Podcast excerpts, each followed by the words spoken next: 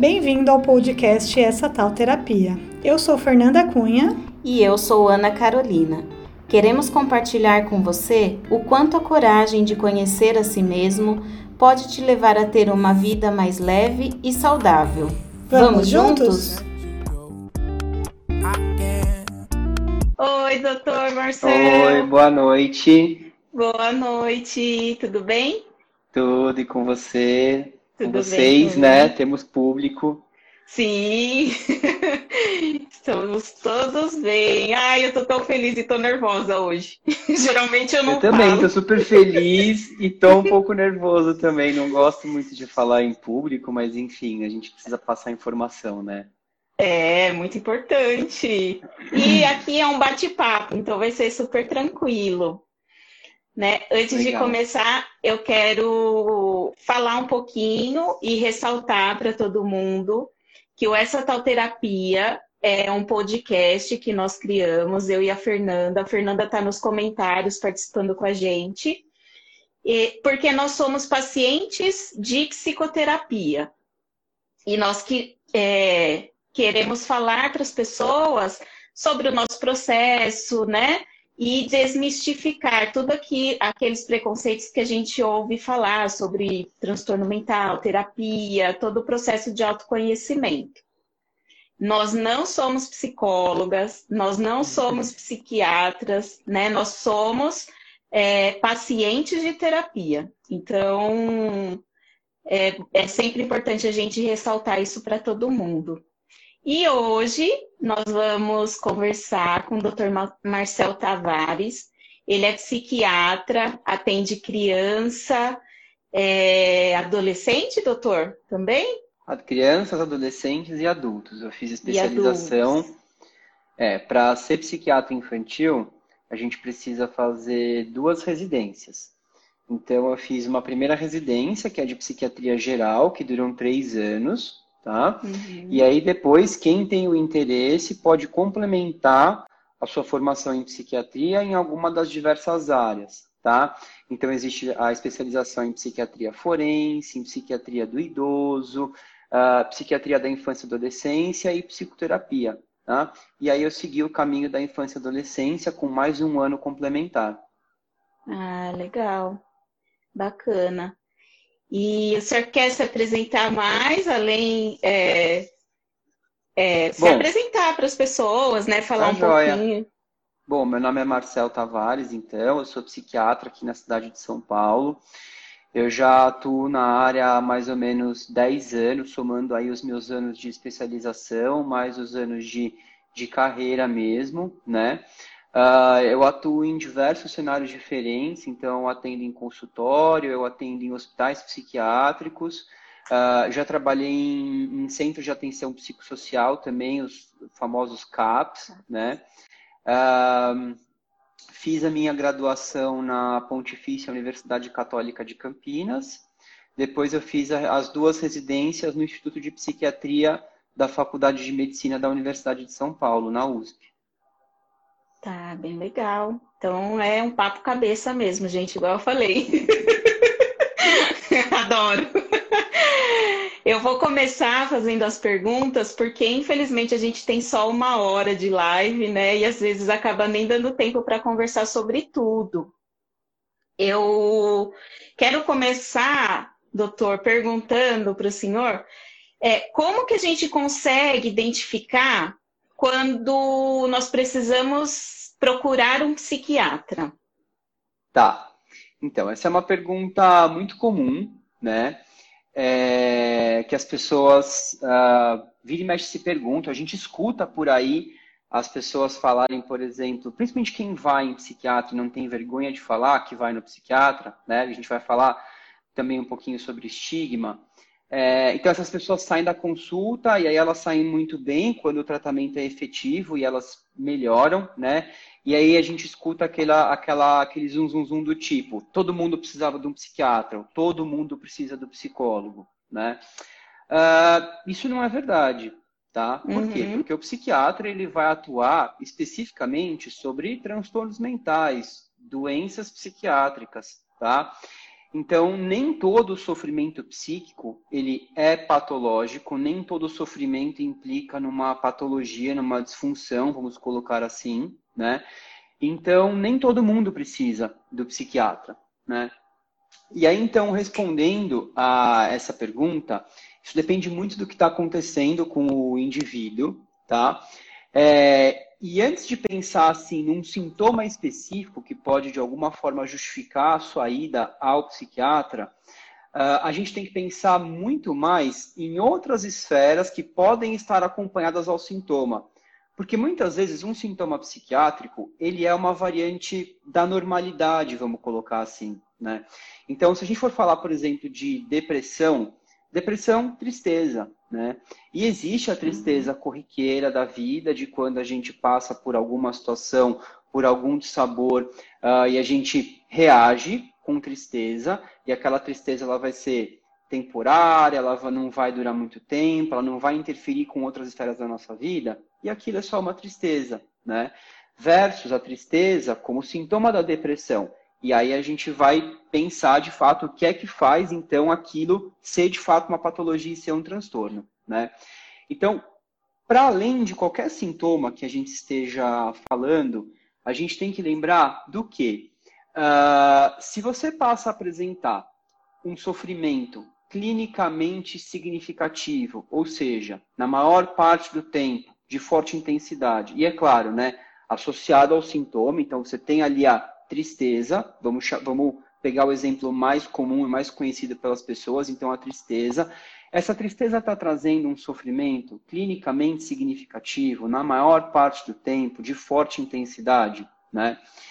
Existe, para além da existência dos sintomas, um prejuízo no funcionamento social do indivíduo. Então, essa pessoa tá, eh, passa a se isolar, por exemplo, ela está com muitos conflitos interpessoais por conta desses sintomas. Existem situações de exposição social, então, por exemplo, em quadros de mania bipolar, por exemplo, né? A pessoa fica com um comportamento muito desinibido, ela tende à agressividade, então ela vai para o trabalho, ela vai começar uh, a ter problemas de relacionamento com uh, as pessoas dentro de casa, é, os vizinhos vão eventualmente ficar sabendo do que está acontecendo ali naquele contexto, naquela dinâmica, né? Então a situação ela dá uma extravasada. Então aí a gente está uhum. falando então de um prejuízo no funcionamento social, né? Uh, se existe também um prejuízo na esfera profissional, para além da existência de um sintoma, dessa tristeza, de uma apatia, de uma ansiedade, uh, você deixou de uh, render no trabalho, né?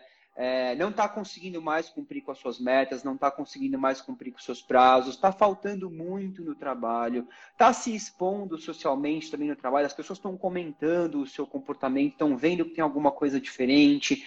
É, você está tendo crises de choro, né? Que enfim não consegue controlar, e aí todo mundo está vendo, as pessoas começam a questionar o que está acontecendo, né?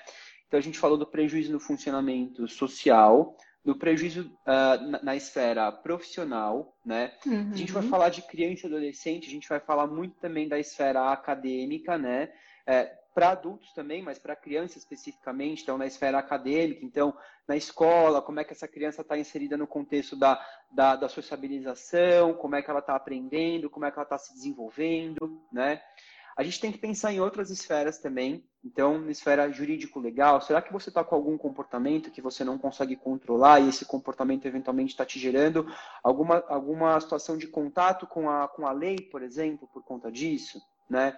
Uh, será que esse, esses sintomas, esse sofrimento que você está tendo, está te gerando um risco de morte, como suicídio, automutilação, overdose pelo uso de uma substância, por exemplo? Né? Será que esse sintoma, para além da presença dele, ele está te trazendo alguma descompensação clínica, por exemplo? Então, vamos falar, por exemplo, de transtornos alimentares. Né? Uhum. No caso de transtornos alimentares, a pessoa vai parar de, de, de, de ingerir alimentação e líquidos, então ela vai evoluir com distúrbio eletrolítico, uh, muito baixo peso, uh, hipotensão, desidratação, né? É, então aí a gente tem que começar a pensar que, bom, tudo bem, tem gente que é super magra, né? E existe a constituição da pessoa super magra, e isso não necessariamente vai ser um transtorno, mas vai ter aquela pessoa que, para além da busca pela magreza, ela vai começar a ter problemas por conta disso. Né? Então a gente sempre tem que pensar nas questões associadas, no que vem junto com a questão uh, do sintoma. Né? E a gente sempre tem que lembrar também quando Uh, você está diante de um sintoma, mas aquele sintoma não necessariamente ele é psiquiátrico. Ele pode ser secundário a uma condição médica geral ou ao uso de uma substância. Uhum. Então, por exemplo, é muito importante a gente investigar e que a pessoa tenha um contato com um clínico, por exemplo, antes de procurar um psiquiatra, quando ela está, por exemplo, desanimada, muito sonolenta, ganhando muito peso. Essa síndrome ela é muito, ela é condizente, por exemplo, com hipotiroidismo, mas ela se assemelha Sim. muito a quadros depressivos, né? Então a gente só vai dizer que aquela pessoa está tá deprimida depois que a gente teve a possibilidade de excluir que ela não está com hipotiroidismo, que ela não está com uma anemia, por exemplo, né? Uh, se ela não tem nenhuma desordem metabólica, se ela não está, por exemplo, com uma síndrome consumptiva, é, uma neoplasia, por exemplo, um câncer, que também vai trazer emagrecimento, desânimo, astenia, uhum. né? Se não é o efeito, por exemplo, de uma medicação que a pessoa está utilizando e que eventualmente pode trazer também aquele sintoma e a gente não vai chamar de depressão, não vai dizer que é um transtorno psiquiátrico. Né? Então, a gente sempre é. tem que pensar nessas questões e para além de pensar no sintoma específico, é muito mais importante pensar em como o indivíduo está funcionando. Se ele saiu da sua linha de base, se ele estava dentro de um esperado e de repente ele passa a funcionar de um jeito diferente, se existe uma quebra muito grande no funcionamento daquele indivíduo e é marcada essa quebra a partir do surgimento dos sintomas, com todos os prejuízos associados, esse é o momento da gente pensar em procurar um psiquiatra, né? Mas, uh, como a gente falou um pouco de, de sintomas, bom, eu, eu, fiz uma lista aqui de vários que a gente pode pensar uh, que podem estar presentes e, e, podem significar, claro que junto dessas outras questões, pode significar o início de um transtorno mental, né? Então, a insônia é um sinal de alerta muito importante. Então, uma insônia pontual, uma insônia que você passou por um sabor naquele dia, brigou com seu chefe, com o marido, uh, perdeu alguém querido e passou a não dormir muito bem à noite e foi um pontual, dois, três dias no máximo, e seu sono já se regularizou, isso não é patológico. Mas se essa uhum. insônia está durando muito mais tempo, tá?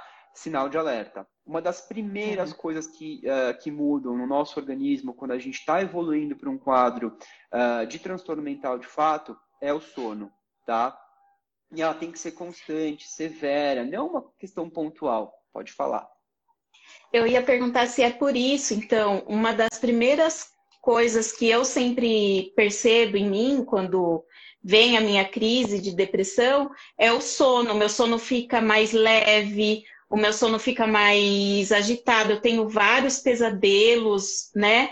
E é como se eu não descansasse. E aí acordo cansada, e aí passo o dia inteiro naquela baixa, baixa energia, Sim. né?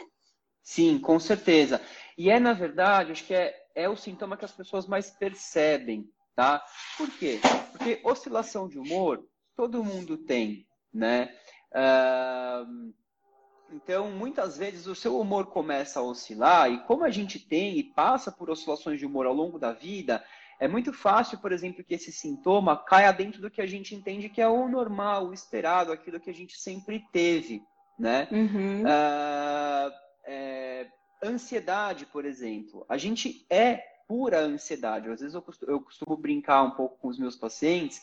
É, de, de, é, tem uma, uma piadinha que fala, né, que a gente é basicamente, se a gente é 70% feito de água, a gente basicamente é um chuchu com ansiedade né? É, porque é, o que, é, é, é, uma característica nossa, a gente tem ansiedade. A ansiedade é uma característica evolutiva. A gente precisou da ansiedade para ser quem a gente é enquanto espécie, tá? É, uhum. Então a gente tem ansiedade. E aí, uh, então a gente não vai perceber, ela não vai funcionar como um sinal de alerta, porque é uma coisa que a gente tem o tempo todo. Agora, a insônia, quando a gente percebe que a gente não está dormindo bem, isso sempre chama muito atenção. Então, todas essas coisas elas vão acontecendo em conjunto, tá? Mas é, o que funciona muitas vezes como sinal de alerta é justamente aquilo que sai muito fora da curva. E o sono é uma das coisas que as pessoas é, percebem primeiro. Tá. A então, Thay Guedes uh, fez uma. Tristeza... A Thay Guedes lá, fez uma pergunta aqui se isso também se refere para quem dorme muito. Ou é só Sim, a falta de falando... sono? Sim, eu estou falando da insônia, mas a alteração do sono, por exemplo, na depressão, ela pode se caracterizar por hipersonolência também, tá? tá. É, então, o, o, sono em demasia, principalmente na depressão, ela é um, um, outro fator que a gente deve levar em consideração, tá? Sim, sim eu sim. percebo que é, eu estava trabalhando em outro município, então todos os dias eu precisava dirigir até lá, né, pela Fernão Dias, meio perigoso.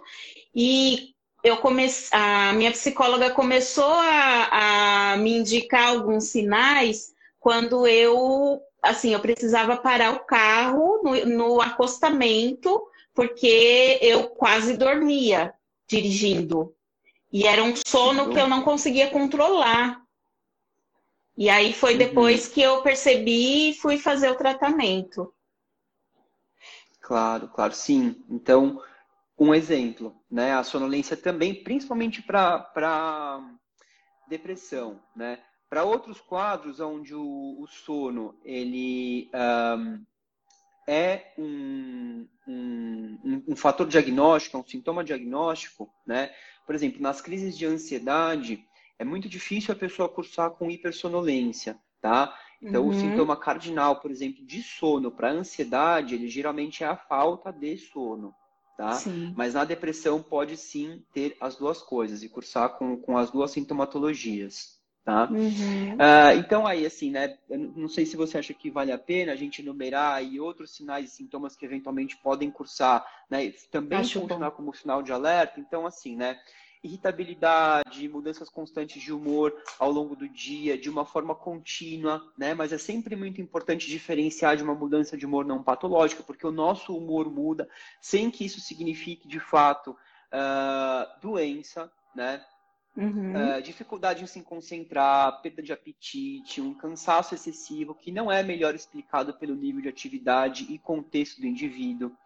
Então, agressividade, né? Uh, uma agressividade que a pessoa não consegue controlar, que está gerando problema nas relações, que está gerando exposição social, né?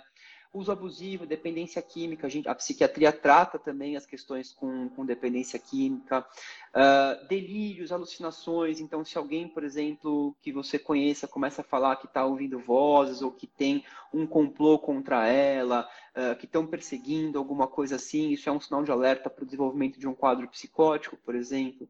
Estado uhum. de euforia, como, por exemplo, é o, o outro polo da doença bipolar, né?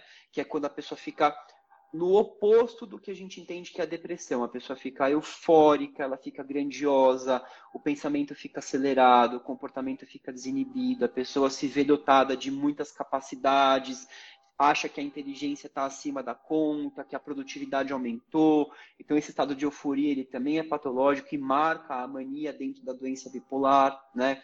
Obsessões, manias, rituais, tá? Como, por exemplo, é, por exemplo, na, na infância e adolescência, isso acontece muito, por exemplo, no espectro autista, né? Uh, de início na vida adulta, isso pode significar eventualmente uh, um quadro de transtorno obsessivo compulsivo ou os quadros de uh, transtorno de controle do impulso, como por, por exemplo a dermatotilexomania, que é o desejo de fazer feridas intencionalmente na pele, né? Ou de puxar os cabelos, por exemplo, né? É, quando, por exemplo, a partir de um trauma, a pessoa reage com sintomas, então, por exemplo, sofreu um assalto, foi vítima de violência sexual, presenciou alguém uh, sendo vítima de, de, uma, de uma morte violenta, alguma coisa assim, e aí você passa a sonhar com aquela cena, a ter uh, alterações de humor, a ter medos inexplicados, a ter pensamentos intrusivos com aquela cena, não conseguir falar sobre aquela cena, por exemplo, é, tá. começar a ter uma distorção cognitiva e achar que você teve responsabilidade por aquela tragédia que aconteceu. Isso marca, por exemplo, os quadros de transtorno de estresse pós-traumático. Então, isso é uma coisa que a gente trata também uh, na psiquiatria, né? Uh, quando, por exemplo, há sintomas neurológicos em que uh, o neurologista ou o clínico investiga, ele não encontra nenhuma alteração no exame, por exemplo, mas a pessoa tem uh, formigamento, dores inexplicadas, uh, paralisias, tudo isso também, e aí pode ter por detrás né, uma questão emocional, então a gente também trata os quadros de somatização e de que a gente chama de conversão também, né? Uhum. Uh, então esses são alguns dos sintomas assim que eu que eu enumerei. Bom, tem mais aqui, eu acabei de, de ver. Quando tem, tem, por exemplo, recusa alimentar, com distorção da imagem corporal, muito baixo peso, ou compulsão alimentar seguida de purgação, que é induzir vômitos ou diarreia, por exemplo, muita culpa ao comer, a gente está falando de um transtorno alimentar, né? Sintomas sexuais que não se explica, é, por uma alteração clínica metabólica, por exemplo, a gente vai estar falando de uma uh, é, impotência ou uh, perda de prazer na atividade sexual, isso a psiquiatria também trata com medicação. Uh, dificuldades cognitivas, então, tanto no, no idoso, quando ele começa a apresentar esquecimento, aquele quadro clássico da doença de Alzheimer, por exemplo, mas existem outras demências também, ou Sim. logo uh, no início do desenvolvimento, então quando a criança falha em atingir os marcos do desenvolvimento no tempo esperado, então é, é, a gente pode estar falando de um quadro de deficiência intelectual, né?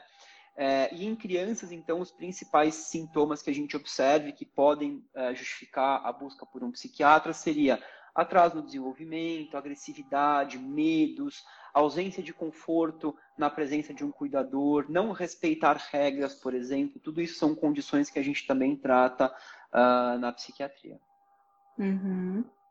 É, eu acho muito interessante esse. É, em primeiro lugar, desde o do, do início da, da sua fala, eu acho interessante a gente ressaltar para as pessoas essa é, importância de que o transtorno mental ele só é, é, tratado depois de serem descartadas todas as, as questões clínicas, né? Porque senão todo Sim, mundo acha que. Sim, exatamente. Aquelas outras explicações possíveis, né? Porque o que acontece? A gente, dentro do, do linguajar médico, fala que uh, os transtornos psiquiátricos, de uma forma geral, são diagnósticos de exclusão. O que é um diagnóstico de exclusão? É quando você não tem um exame que possa dizer que aquele diagnóstico está presente, como é o caso dos transtornos mentais, onde não existem exames que me diga, por exemplo, que uma pessoa está deprimida ou ansiosa, por exemplo, é, tá? É. É, e aí a gente vai, então, bom, existe uma possibilidade, um diagnóstico diferencial e uma possibilidade para aquela pessoa ter uma outra condição, porque as síndromes podem ser muito semelhantes, como é o caso, por exemplo, do hipotiroidismo e da depressão, né? Uhum. E o uhum. hipotiroidismo a gente consegue diagnosticar, então a gente vai dosar o TSH e o T4 do indivíduo. Se a gente viu que aquela pessoa não tem de fato um hipotiroidismo, o quadro é clássico, na apresentação clínica, no relato do paciente, o quadro é clássico, mas a gente viu que não existe a alteração laboratorial, aí a gente vai ficar com a explicação uh, da saúde mental e da psiquiatria, entendeu? Tá. Então a gente fala sempre, eh, principalmente em contextos de pronto-socorro, por exemplo, como uma pessoa chega com uma crise de pânico, por exemplo. Então, taquicardia, sudorese excessiva, dor no peito, formigamento, sensação de desmaio, enjoo, alterações na temperatura corporal. É, quando uma pessoa chega com uma síndrome como essa no pronto-socorro, a gente sempre tem que é, avaliar e interrogar e, e, e, investigar se a pessoa não está tendo de fato alguma questão neurológica, um AVC ou um infarto, que são as principais é, uhum. é, suspeitas quando uma pessoa chega com essa apresentação no pronto-socorro. Né? E a gente só vai Sim. dizer que é uma crise de pânico uma vez descartada a possibilidade de ser uma uh, situação que você precisa intervir prontamente, senão a pessoa vai ter uh, problemas, e uma situação uh, que pode ser contornada com uma outra estratégia que não é a estratégia da saúde mental. Entendeu? Sim, bem, bem legal, bem interessante. É, uma outra questão que eu gostaria de perguntar para o senhor é com relação as medicações, né? Porque assim, nós tá. temos tá. muitos e muitos preconceitos com os transtornos da mente. E uma, num dos nossos episódios, a gente até falou que a gente não sabe de onde veio na história essa questão, por exemplo, de que quem vai no psicólogo, que vai no, no psiquiatra é louco, né? E uhum. também existe, principalmente na minha família, que a minha família é uma família que também queria saber essa coisa da genética, mas a minha família é um ciclo de pessoas que precisam ir ao psiquiatra por alguma razão. Tá. É, mas existe uma, um preconceito muito grande com o uso de medicação. Igual Sim. meu pai, ele tá na live e ele uhum. não gosta, ele tem a síndrome do Oi, pânico. e ele para de tomar medicação sozinho, porque ele acha que ele tá bem, aí ele fica ruim de novo, aí precisa retomar o tratamento, ah. porque ele tem medo de ficar dependente. Ele acha que ele vai ficar dependente dessa medicação. Uhum. Por quê? Bom, acho que você fez várias perguntas, acho que a gente pode, pode desdobrar ela em várias. Eu vou tentar responder essa última que você uh, mencionou. E isso não é culpa do teu pai, tá? É, isso é uma questão uh, da história da psiquiatria, tá? É, e da história da psicofarmacologia também, em relação aos primeiros medicamentos que foram uh, desenvolvidos para tratar os transtornos mentais, tá? As primeiras medicações, elas eram as, os, eles eram os chamados barbitúricos, basicamente substâncias sedativas, que sim geravam dependência, geravam tolerância e possibilidade de abuso. Então isso faz parte da psiquiatria. Isso foi, é, eu tenho o dado exato aqui, ó.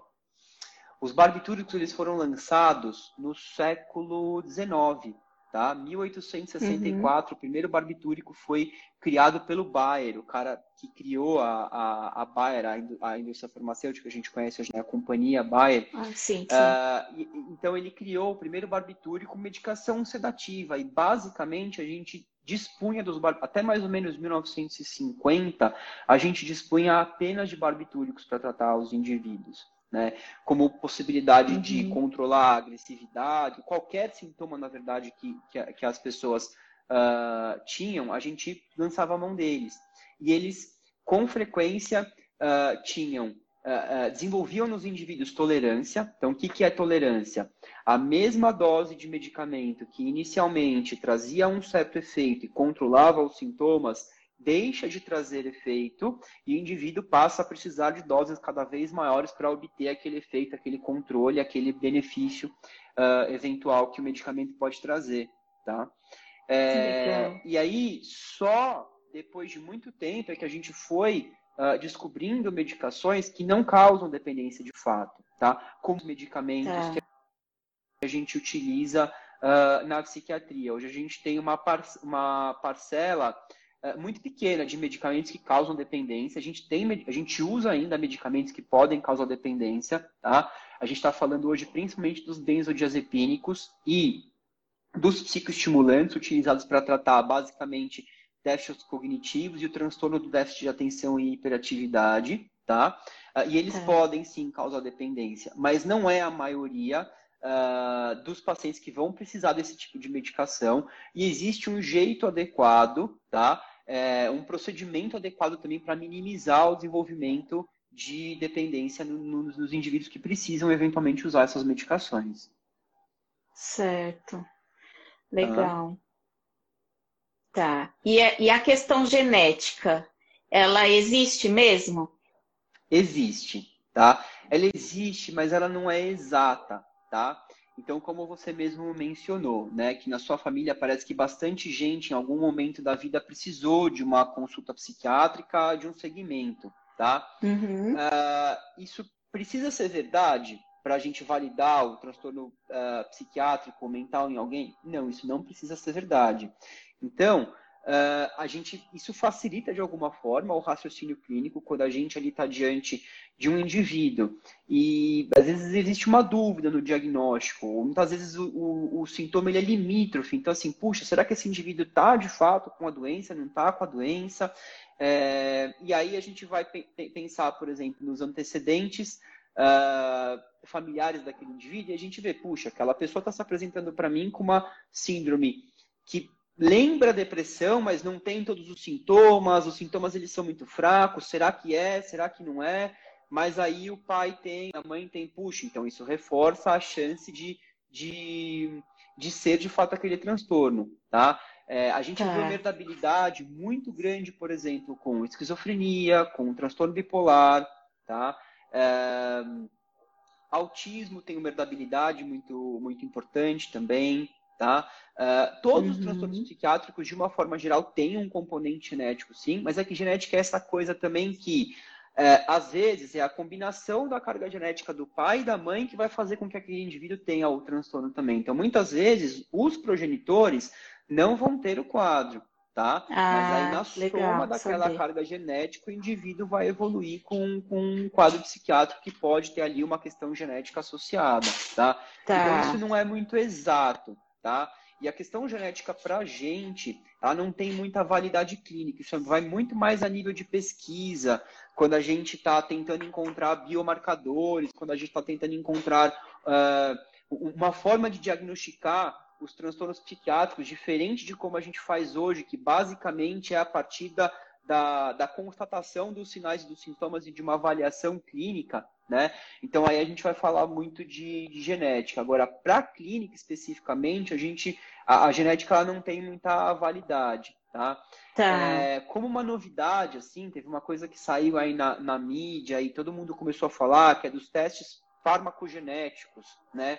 E de uma possibilidade, então, de você avaliar a sua genética e verificar como que você metaboliza as medicações, né? E o que se prometeu era, então, que uh, a gente fizesse esse exame, que isso diria para o clínico qual é a chance que aquele indivíduo tem de responder a uma dada medicação. Eu vou falar para ah, você eu... da minha, eu vou falar para você da minha prática clínica, tá? Uh, eu já peguei pacientes, por exemplo, que tiveram o, o teste farmacogenético, que gastaram um dinheirão para fazer o teste. Tá? Uh, esses indivíduos chegaram para mim usando as medicações especificamente que o teste dizia que ele respondia de fato uhum. e a pessoa não estava bem. E aí você faz assim, bom, já usamos tudo. Agora o que eu tenho para oferecer para você é justamente o que o teste diz que você não metaboliza direito e que talvez você tenha uma chance menor de responder a medicação. E a pessoa responde justamente aquela medicação. Tá? Ah, então, tá. a gente tem que uh, olhar a, o teste farmacogenético e a informação que ele traz para a gente com alguma ressalva. Tá? Para alguns uhum. casos, medida de desespero, talvez valha a pena pedir o teste farmacogenético, mas ele muitas vezes também não traduz uma informação que para a gente uh, vai significar de fato uh, melhora para o indivíduo e uh, acerto enquanto escolha de tratamento. Tá. É legal. Eu acho que. Ah, só antes de, de falar o que eu ia falar, a Tati Friso perguntou se o escitalopram ele causa dependência. Eu lembro não, não que causa. quando a minha mãe faleceu, eu fiquei num estado assim muito ruim, eu não consegui lidar com aquela dor e eu tomei por um tempo esse. E ele me deixou dopada, mas depois eu parei de tomar e não, nunca mais voltei a tomar esse, por exemplo. Tá. Então ele não me deixou dependente. É, não, não deixa. O estalopram é um antidepressivo que com frequência as pessoas dizem que ficam um pouco aéreas, a visão fica meio esfumaçadinha, uh, parece que está meio grog ou alguma coisa assim. Uh, ele com frequência traz esse, esse efeito, mas não, ele não causa dependência. Para uma substância trazer dependência, ela tem que trazer alterações dentro do seu organismo. Uh, com o seu organismo adotando uma, uma, postura de tentar entrar em equilíbrio em relação ao efeito daquela substância, que quando a substância sai do seu organismo, aquelas medidas que o organismo lançou mão para entrar em equilíbrio em relação à substância aparecem e vão trazer problema. Então, por exemplo, vamos falar, por exemplo, do benzodiazepínico, e é uma síndrome muito semelhante, por exemplo, à síndrome da dependência alcoólica, tá? O que são tá. os benzodiazepínicos? São os PAN da vida. Clonazepam, diazepam, uh, alprazolam, tá? uh, todas essas medicações, elas sim têm um potencial de causal dependência. Por quê? Porque elas vão chegar lá no seu cérebro e vão atuar num receptor que se chama receptor GABA, que é um receptor uh, que ativa um sistema depressor do sistema nervoso central, tá? E é essa ativa, ativação desse sistema que pode trazer uma sensação de relaxamento para o indivíduo, tá? Então uhum. aí você uhum. começa a utilizar o clonazepam. Toda vez, o clonazepam, o rivotril, então você começa a utilizar essa medicação, o organismo, para entrar em equilíbrio, que a gente chama de homeostase, ele vai começar a lançar mão de mecanismos contrarregulatórios que são opostos ao efeito da substância. Então, o cérebro passa a se ativar para que ele possa entrar em equilíbrio e que você possa sobreviver estando em uso daquela substância, tá? Se você uhum. passa a fazer uso daquela substância de uma forma crônica, então o cérebro entende que o tempo todo ele precisa estar tá lançando mão daqueles mecanismos contrarregulatórios. E na hora em que você interrompe uh, abruptamente esse tipo de substância, você vai ter o sintoma... pai. Sim. É... a live bronca do pai. então aí você vai uh, observar a presença daqueles efeitos contrarregulatórios que já não estão mais com a oposição da substância. Então, aí, uhum. a, a, pessoa que interrompe abruptamente um benzodiazepínico, ela vai ter o quê?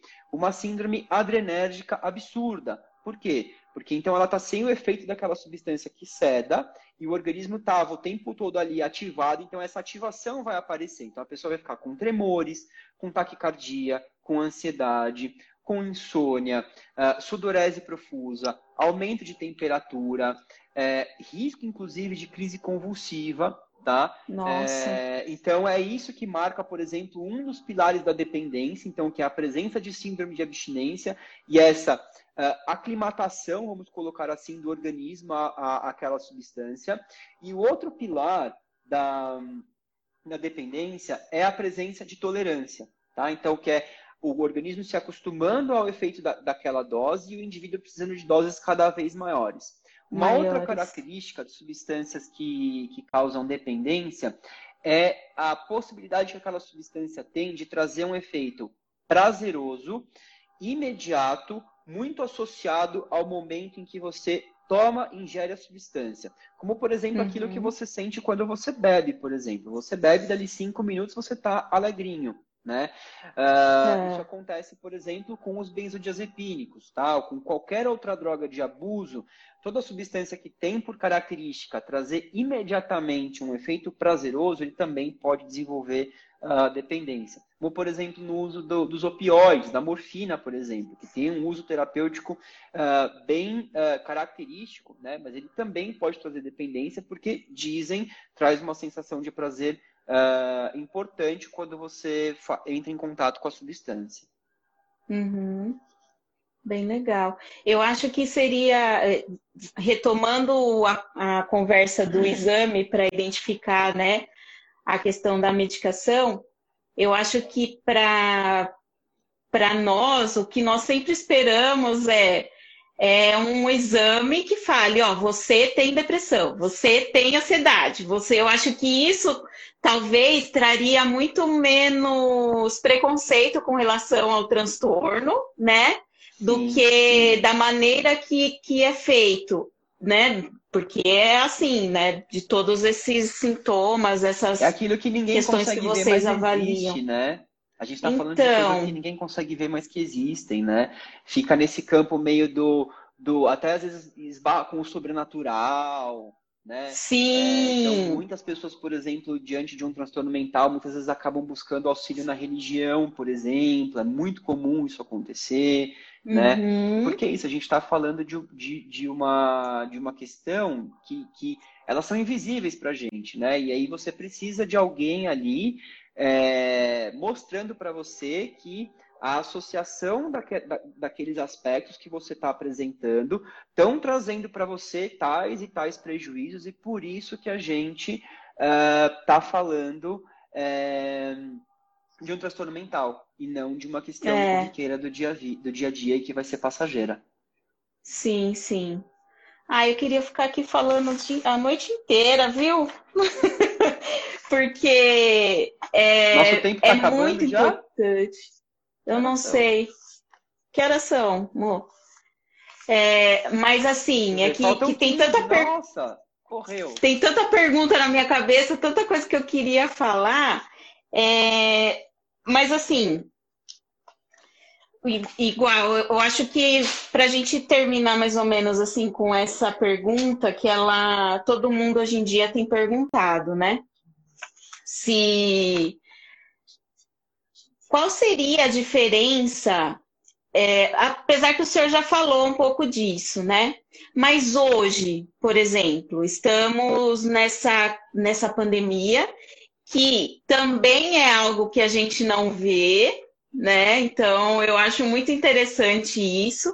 Ele traz os sintomas também, e é algo que a gente não vê, a gente não sabe de onde está vindo o vírus, onde ele está, né? Que é exatamente isso que acontece com os- o- as doenças da, da mente. É, como que hoje a gente consegue identificar se estamos numa ansiedade ou numa depressão? Porque eu Tá. acredito, né? O senhor, como médico, também deve estar, né, antenado nessa parte de que daqui para Uhum. frente muitas pessoas terão que cuidar mais Tá. da, da, da, da cabeça, né? Da mente. Com certeza. Bom, é, acho que a pergunta que você me faz, ela tá, é, quer saber um pouquinho dessa interface entre ansiedade e depressão e vem provavelmente de um lugar aonde quem já passou por um psiquiatra é, já deve ter ouvido falar assim, ah, você está com depressão com um pouquinho de ansiedade. É, ah, você está com ansiedade com alguns sintomas depressivos. Ah, sua, o seu quadro começou com uma ansiedade e agora você tem ah, uma depressão, né? Então a gente, psiquiatra, costuma dizer mais ou menos o seguinte: é, ansiedade e depressão elas são quase que doenças irmãs, tá? Por quê? Primeiro porque existe uma sobreposição enorme de sintomas, tá? Entre essas duas Uhum. condições, tá?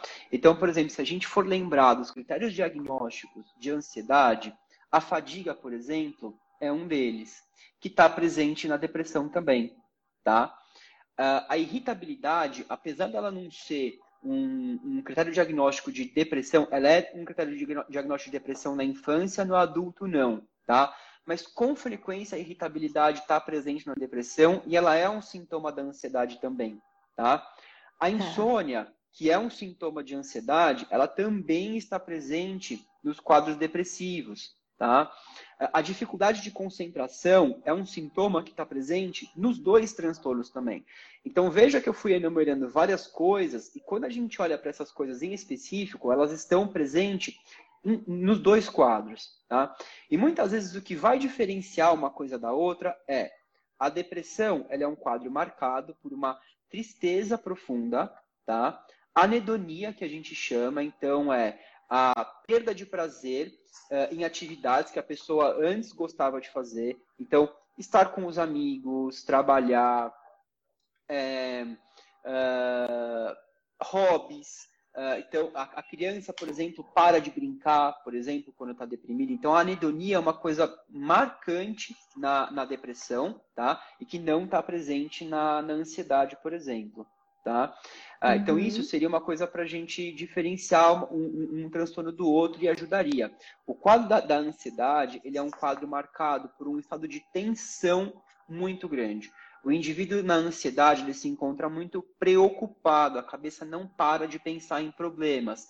Tanto problemas corriqueiros do dia a dia, problemas reais que a pessoa tem que se preocupar de fato, mas não consegue controlar o nível de preocupação que ela ah, assume diante daquela situação, ou muitas vezes até criando problemas que de fato não existem. Que tá? E preocupações muitas Uhum. vezes que, que ah, são muito sutis e que não deveriam estar daquela forma, naquela intensidade, por exemplo. Tá? Esse é o quadro Uhum. clássico da ansiedade, e eu já marquei o que é o quadro clássico da depressão.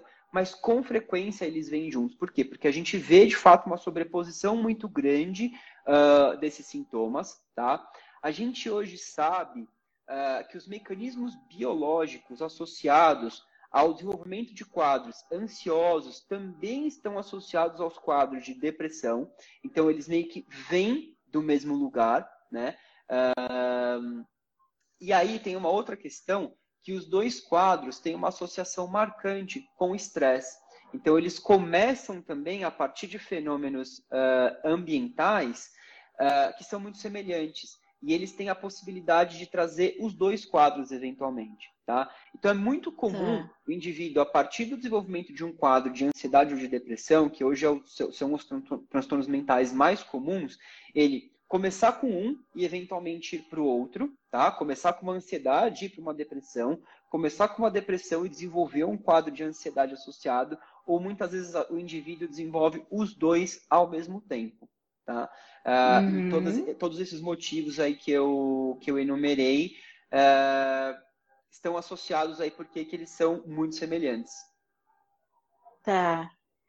E é, imagino que deve ser bem complicado na hora de, de do médico escolher o tratamento, né? Qual, qual medicação que vai dar essa, esse equilíbrio aí entre os dois? Na verdade, uh, o fato deles terem uma sobreposição de sintomas, tá? O fato de, de eles terem mecanismos biológicos e fatores desencadeantes incomuns fazem também com que a medicação seja a mesma para depressão e ansiedade.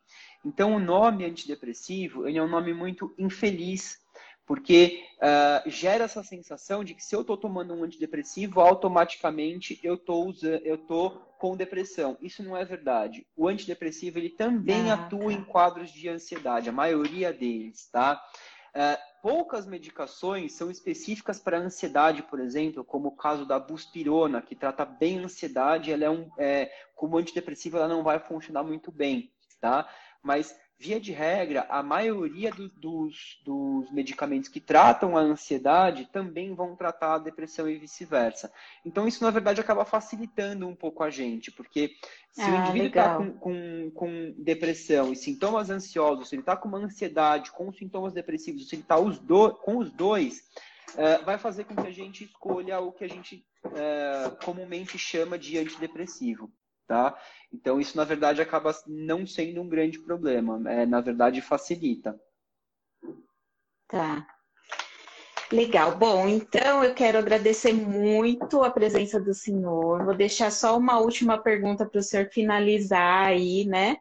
É, agradeço muito pela sua disponibilidade, por ter vindo aqui, Imagina. por ter dado toda essa convite. aula para nós. Obrigado pelo convite, foi um prazer. É, eu tô muito Estou sempre feliz. à disposição, pode me chamar mais. Ai, agora, com certeza, vamos chamar. Essa foi, primeira, essa foi minha primeira live, agora que eu perdi o cabaço, quero fazer sempre. É. É assim, depois a gente se apaixona e não quer mais parar. Verdade. Eu vou, eu vou deixar essa pergunta, que foi o Bai Fábio Queiroz que fez, e a Fernanda também ah, não, da Fernanda não, foi a da, da Rosana. Amiga, depois a gente faz essa pergunta individualmente. É, é, com relação ao tempo que nós vivemos, né? Então o Fábio escreveu assim: que dica o doutor daria para os, pra, para os pais que estão com seus filhos em casa para lidar com esse estresse do isolamento? E a Rosana falou: alguém consegue viver sem ansiedade? Acho que principalmente agora, né? Não, ninguém consegue viver sem ansiedade, porque, como eu já disse, a ansiedade é uma característica comportamental nossa, tá? Ela faz parte de quem a gente é enquanto ser humano, enquanto espécie. A ansiedade, ela é aquele, aquele comportamento, aquela manifestação cognitiva que faz a gente pensar nos problemas que estão ao nosso redor, que faz a gente vasculhar os perigos e as ameaças que estão uh, diante da gente, que faz a gente se mobilizar para poder enfrentar essas ameaças, paralisando ou correndo, tá? Então, tá. não tem como viver sem ansiedade. Tem como. Uh, uh, não tem como viver sem ansiedade, Mas tem a ansiedade que é patológica, que é justamente quando essa ansiedade está acontecendo, independente de qualquer fator desencadeante, de qualquer problema. Então, assim, a pessoa chega em casa e não consegue desligar dos problemas daquilo que aconteceu no trabalho, por exemplo, né? Uhum. A vida tá, tá super bem, eu não tenho problema nenhum, mas eu não consigo parar de pensar. Eu tô o tempo todo, tipo, a, a pleno vapor pensando e não consigo sair do 220. Estou num estado de muita tensão, tá? É, então, isso é, é, o que vai diferenciar uma coisa da outra, né? Tá. É, e essa ansiedade patológica, sim, dá para viver sem ela. E aí, dá-lhe terapia e, às vezes, medicação também. Uhum. Tá. A outra e pergunta... A... É, seria qual que é a dica que o senhor dá para os pais que estão com as crianças em casa para lidar com esse estresse que o isolamento tem causado? Tá. Uh, então, acho que assim, a primeira coisa é as crianças sabem, percebem o que está acontecendo, tá? Então, é muito importante que a gente possa passar essa informação para as crianças e não dizer que não está acontecendo nada, minimizar a situação ou dizer que. ou, ou tentar preservar elas de algum. Elas percebem quando a gente está fazendo isso, tá? Então, é muito importante conversar com a criança uh, da forma, de uma forma como ela conseguir entender tá? De um jeito fácil, simples, usando uh, exemplos, brincadeiras, por exemplo, o que é que está acontecendo. Então é muito importante não dourar a pílula para a criança. A criança merece tá. saber, está acontecendo com ela também essa situação. A criança também está vivendo uma pandemia, tá? Então, evitar o excesso de informação. Então, tem algumas informações que a criança, por exemplo, não deve acessar. Então, por exemplo, ficar vendo telejornal, ficar é, mostrando, por exemplo, sobre o número de mortes, por exemplo, essas coisas que impactam até a gente, por exemplo, que a gente tem que colocar esse filtro, é importante uhum. colocar esse filtro para a criança também. Então, a criança ela precisa de informação, mas é importante que a informação chegue principalmente pelo adulto, não pela mídia, não pela internet, não por qualquer outro meio, é o adulto que deve passar essa informação para a criança e decifrar essa informação de uma forma que a criança consiga entender. Então, acho que esse é o primeiro ponto. Tá? tá? O segundo ponto é o que, que a criança precisa? Ela precisa de atenção e distração, tá? Então, as mesmas coisas que o adulto uh, precisa, a criança precisa também. Então, a criança precisa uhum. se exercitar, a criança precisa gastar a energia dela, a criança precisa manter uma rotina. Então, é importante que não se saia da rotina, né? Que, que, que se mantenha os horários. É é, de fazer as coisas como acontecia habitualmente quando a gente não estava diante de uma pandemia, tá? Então é importante que se mantenha uhum. essa rotina, os horários de dormir, horários de acordar, uh, os hábitos alimentares, tá? É importante não sair muito dessa, dessa rotina e tentar criar esse, esse ambiente em vigência de pandemia muito parecido com quando não era, tá? É, é muito mais fácil entreter uma criança, então é, porque as brincadeiras da criança geralmente estão dentro de casa, então um jogo de tabuleiro, um livro de leitura, né? É, o, o, próprio videogame que a gente em algum momento demoniza e diz que a criança não deve usar o videogame em excesso, mas nesse momento eu acho que está meio que liberado, tá? É, é tá. né? Então, eu acho que são essas medidas simples, muito semelhantes ao que a gente pensa, do que a gente precisa enquanto adulto, a criança precisa igual. Mas, é claro, tudo compatível e adequado para o nível de desenvolvimento e cognitivo da criança. Né? É, uhum. Eu acho que basicamente são essas as, as orientações. E o principal, não poupem a criança das coisas, tá? As crianças merecem saber o que está acontecendo, mas a informação tem que ser digerida e passada com cuidado, de modo a não criar alarme e eventualmente gerar mais ansiedade na criança. Sim. Ai, muito legal, doutor. Ai, muito obrigada. Eu agradeço muito por todos os ensinamentos, por, toda, por todo esse bate-papo, tudo isso que o senhor trouxe aqui para gente. Tá? Se o senhor quiser agora dar, deixar uma mensagem final, se despedir do pessoal. Ah, sim, gente. É, a pandemia está difícil para todo mundo e eu sei, tá? Então acho que a primeira dica, a primeira a, a mensagem que eu quero deixar assim, não se cobrem de nada nesse momento, né? Não se cobrem por estarem produtivos, não se cobrem por estar fazendo uma EAD, não se cobrem de uh, de nada que vocês não estejam uh, conseguindo fazer nesse momento. Essa é a, a, dica de ouro, tá? Porque muitas vezes a gente acha assim, ah, a pandemia, então o tempo está me sobrando, automaticamente eu tenho que preencher o tempo com alguma coisa. A gente ignora justamente esse estresse uh, que a pandemia está tá trazendo, né? Que é uhum. é invisível, que a gente não percebe, mas que impacta a gente, que vai, vai mexer ali com os nossos botões e fazer a gente sentir um monte de coisa, né? Uh, e que pode muitas vezes estar tá atrapalhando a gente também, impedindo a gente de viver uma vida plena. Tá?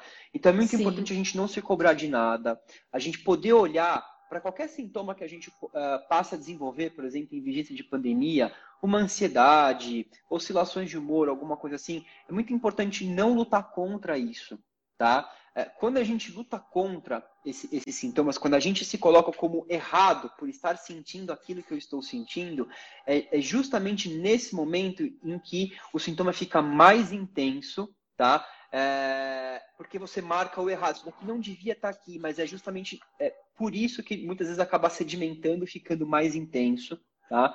É, então é muito importante também não lutar contra, perceber que é normal estar ansioso, é normal ter oscilação do humor. É, e, e, claro, se a situação estiver trazendo muito sofrimento, se não estiver uh, acontecendo uh, de uma forma que é na menor parte do tempo, e, e é, se não estiver trazendo outras questões, buscar o psiquiatra. Tá, tá. Muito importante. Todo mundo aqui psiquiatra e o psicólogo, o terapeuta, né? Esqueci dos meus amigos aí, colegas de, de saúde mental, que não existe saúde mental é, é, só pela psiquiatria, né? Saúde mental é tudo. Existe todo, uma, todo um conhecimento em relação à, à saúde mental que não é só a psiquiatria que uh, traz também, e a gente sempre tem que lembrar das outras áreas. Sim. Futuramente a gente marca uma outra live para a gente falar o que não conseguimos falar hoje. e muito obrigada a todo mundo aqui nada. escrevendo Eu queria só agradecer amor. aos meus amigos que vieram aqui fazendo número nessa live. Eu vi um monte de comentáriozinho aqui, depois eu pego todos vocês, tá? que legal, comigo. muito obrigada. Foi difícil manter a concentração aqui, viu, galera? É. Eu tenho que me acostumar, porque aqui também fica minha família aí.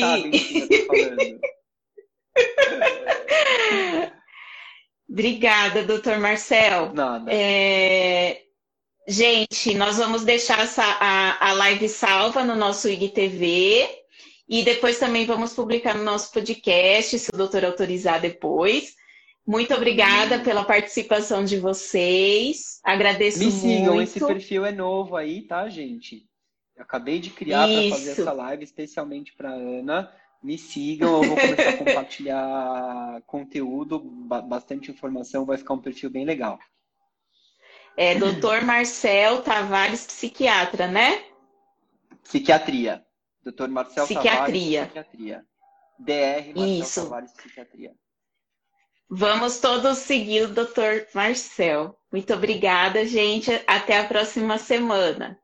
Tchau, tchau. tchau. Boa noite, bom descanso para todos. Tchau, tchau. Tchau.